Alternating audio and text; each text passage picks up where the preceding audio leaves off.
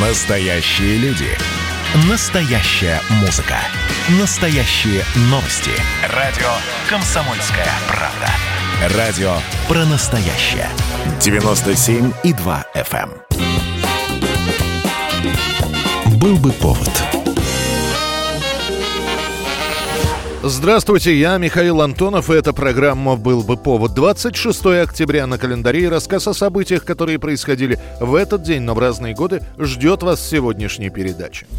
1928 год, 26 октября. В газете «Правда» опубликовано открытое письмо Семена Буденова с резкой критикой произведения «Конармия» Исака Бабеля. На самом деле история этого неравного противостояния Буденова и Бабеля берет свое начало еще с середины 20-х. Именно в те годы газеты и журналы начинают публиковать избранные главы из конармии. Бабель и сам воевал в первой конной, и его конармия – это те самые записи, которые он вел тогда на фронте. Ну, а кровя наши политые, неуж ничему людей не учат. И как был до нас на земле хаос, так оставаться ему во веки веков.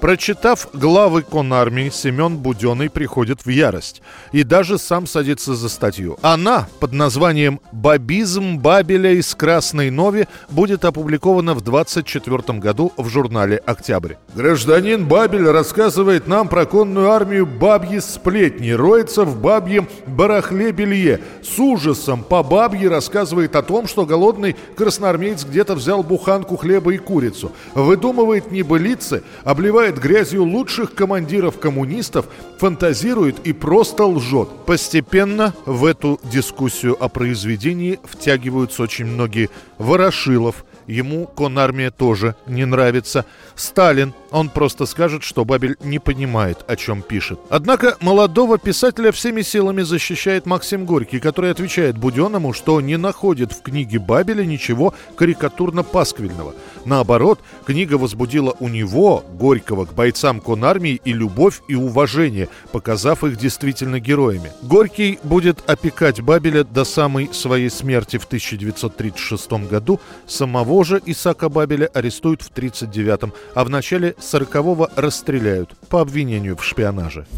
1941 год, 26 октября, спустя 4 месяца с начала Великой Отечественной войны, погибает бывший военный и популярный детский писатель Аркадий Гайдар. Гайдар в ту пору штатный корреспондент «Комсомольской правды». Он в командировке на Юго-Западном фронте, откуда передает свои статьи в редакцию. Одна из последних статей про руководителя обороны Киева, командующего 37-й армией генерал-майора Власова. Тогда, в 41-м, ее по каким-то причинам не опубликовали. Материалы от Гайдара приходят нечасто. Дело в том, что Юго-Западный фронт буквально стиснут фашистскими частями. В итоге Гайдар уходит в партизанский отряд. Его туда зачисляют пулеметчиком. Журналисты, вместе с которыми Гайдар работал в Киеве и которых эвакуировали на самолете 18 сентября, утверждают, что Аркадий не захотел лететь, а предпочел выходить из окружения вместе с войсками, чтобы потом об этом написать писать. Немногие из партизан знают военное дело.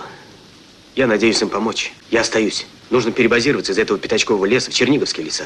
Там можно скрыть целую армию. Он отправит последнее письмо жене Доре, с которой расписался незадолго до войны. «Вчера вернулся и завтра выезжаю на передовую. Связь со мной будет прервана. Посмотри на Киев на карту и все поймешь сама». Это письмо Дора получит, когда Киев уже будет взят немцами. 26 октября 1941 года небольшая группа партизан несет в свой отряд продукты. Остановились на привал. Гайдар взял ведро, чтобы набрать воды в колодце недалеко от железнодорожной насыпи. На самом гребне заметил притаившихся в засаде немцев. Гайдар успеет крикнуть «Ребята, немцы!», после чего будет убит пулеметной очередью. Место захоронения Гайдара найдут только после войны, после чего его останки будут перезахоронены в городке Каневе. 1957 год, 26 октября, в СССР отправлен в отставку с поста министра обороны Георгий Константинович Жуков. Жуков срочно вызывается на заседание ЦК прямо с аэродрома в Кремль его везет маршал Конев. А еще совсем недавно именно Жуков арестовывает Берию. Именно благодаря ему Хрущеву удалось удержать свой пост первого секретаря ЦК. Казалось бы, ничего, кроме благодарности, Жуков не заслуживает. Однако Хрущев прекрасно видит, какой авторитет у маршала Победы. И если сейчас он на его стороне, то что будет, если Жукова вдруг переманят? В итоге разрабатывается чуть ли не спецоперация. Жукова отправляют в командировку в Югославию и Албанию, а Политбюро готовит за это время постановление. Официальных обвинений собирается достаточно много. Одним из основных было то, что, дескать, министр обороны пытался вывести вооруженные силы из-под контроля партии и установить в них культ собственной личности. Ты замахнулся, мать твою, а партию! Партия нам всем доверяет. Партия всех нас проверяет.